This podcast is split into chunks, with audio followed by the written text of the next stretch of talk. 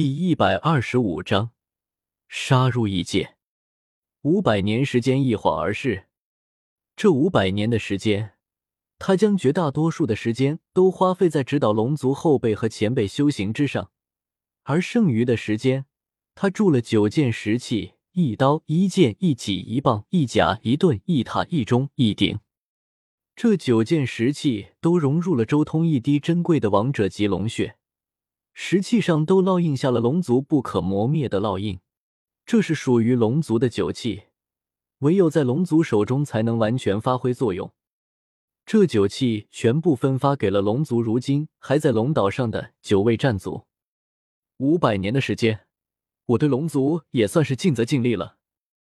虽然龙岛之外肯定也有一些龙族存在，但既然你们不在龙岛上，错过了我的指导，也只能算是你们自己倒霉吧。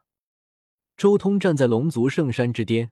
俯瞰整座龙岛，同时，他手掌一抓，一万多年前被他留在龙岛镇压龙岛大阵的通天死桥被他直接抓了起来，重新收回了到了自己的内世界之中。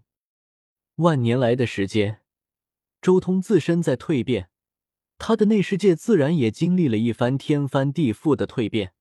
如今，这个内世界的空间体量已经不比九州逊色了。尤其是内世界之中，哪怕灵气最弱的地方，也堪比九州最顶级的洞天福地。不过，内世界虽然还在，但那片深海却已经不在了。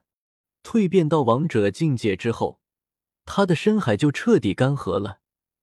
这一门从天杯玄法所蜕变出来的神通，自然也废掉了。但深海代表的也仅仅只是潜力而已。如今深海消散，彻底化作了他体内如海般可怕而浩瀚的大道神力。五百年，即是对龙族的一次提升，也是我重新梳理王者级力量的时间。如今已是巅峰，该出去亮亮相了。周通心念一动，已经离开了九州，再一次来到了异界。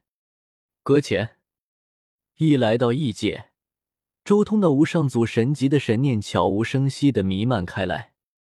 祖龙，你真是绝代天骄，万年多的时间就蜕变至王者，难以想象。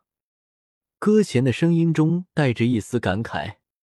周通与搁浅隔空以神识对话，但整个异界却没有一个人能察觉到，这是无上祖神一级的神识，就连食人王都无法察觉到他们的对话。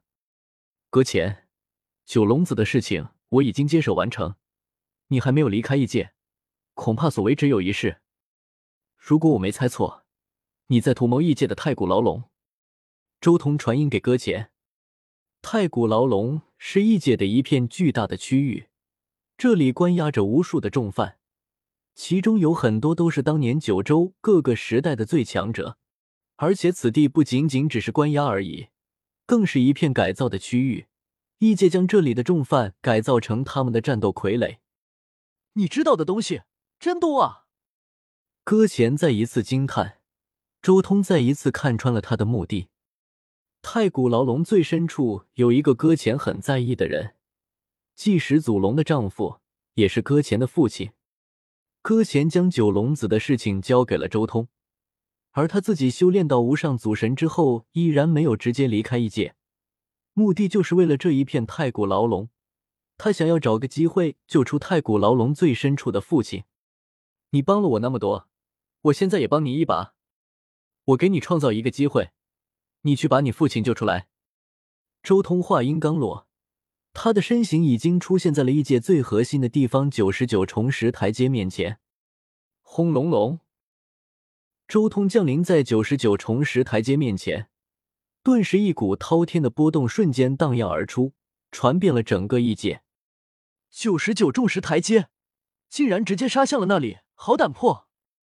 搁浅立即意识到周通想要做什么，他肯定是以自己强闯九十九重石台阶为诱饵，引动整个异界所有强者的主意，然后太古牢笼区域就防守空虚了。我也要行动起来了。搁浅立即动了，向太古牢笼区域赶去。放肆！就在这时候，一道可怕的声音响彻整个异界。异界的三大无上祖神震怒，距离上次五祖强闯九十九重石台阶之后，竟然又有人来到了这里。轰隆！三大无上祖神这一刻全部动了，他们出现在了九十九重石台阶面前，全力轰杀向周通。然而，他们的神则在靠近周通三丈的时候，瞬间消散了。三大无上祖神脸色微变，这时候，他们看清楚来人是谁，是你龙族祖龙。万年前让你逃了，没想到你竟然胆大包天。还敢来到此处！任何侵犯九十九重石台阶的，都该死！三大无上祖神眸光冰冷，声音更是冷漠无情。然而周通却看都没看他们，眸光一直盯着眼前那九十九重石台阶。砰！三大无上祖神同时出手了，他们三人六眼骤然爆发出六道可怕的神匣。无与伦比的可怕毁灭之力瞬间出现，虚空之中浮现出了六个黑洞，崩碎苍穹，向周通淹没而去。异界的三大无上祖神都在这条路上走出了很远，仅仅只是他们的眸光，就像是打出了一记六道轮回大神通一般，一时间天地轰鸣，这股可怕的气息震动了万古诸天。甚至穿梭到了其他世界。周通面对三大无上祖神的攻击，没有任何动作，就像没看到一样。咚！随后，他向前迈出了一步，顿时可怕的大道波纹扩散而出，难以想象的大道神则暴冲而出。异界的三大无上祖神身体巨震，当场就炸开了，化作一片血雨。这种波动恐怖至极。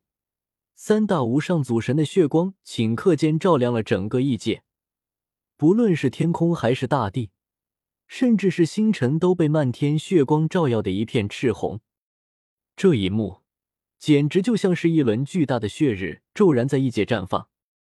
三位备受异界祖神级强者敬畏的无上祖神，连周通一步都没有抗住，顷刻间炸碎。这是一种难以想象的可怕灾难。让整个异界所有生灵都发自内心的惶恐，更是一种难以想象的恐慌。他，周通如同一尊魔神，没有开口，甚至连目光都没有看向那三位无上祖神的尸体，而是直接踏过被他们鲜血染红的大地，强势登上了九十九重石台阶。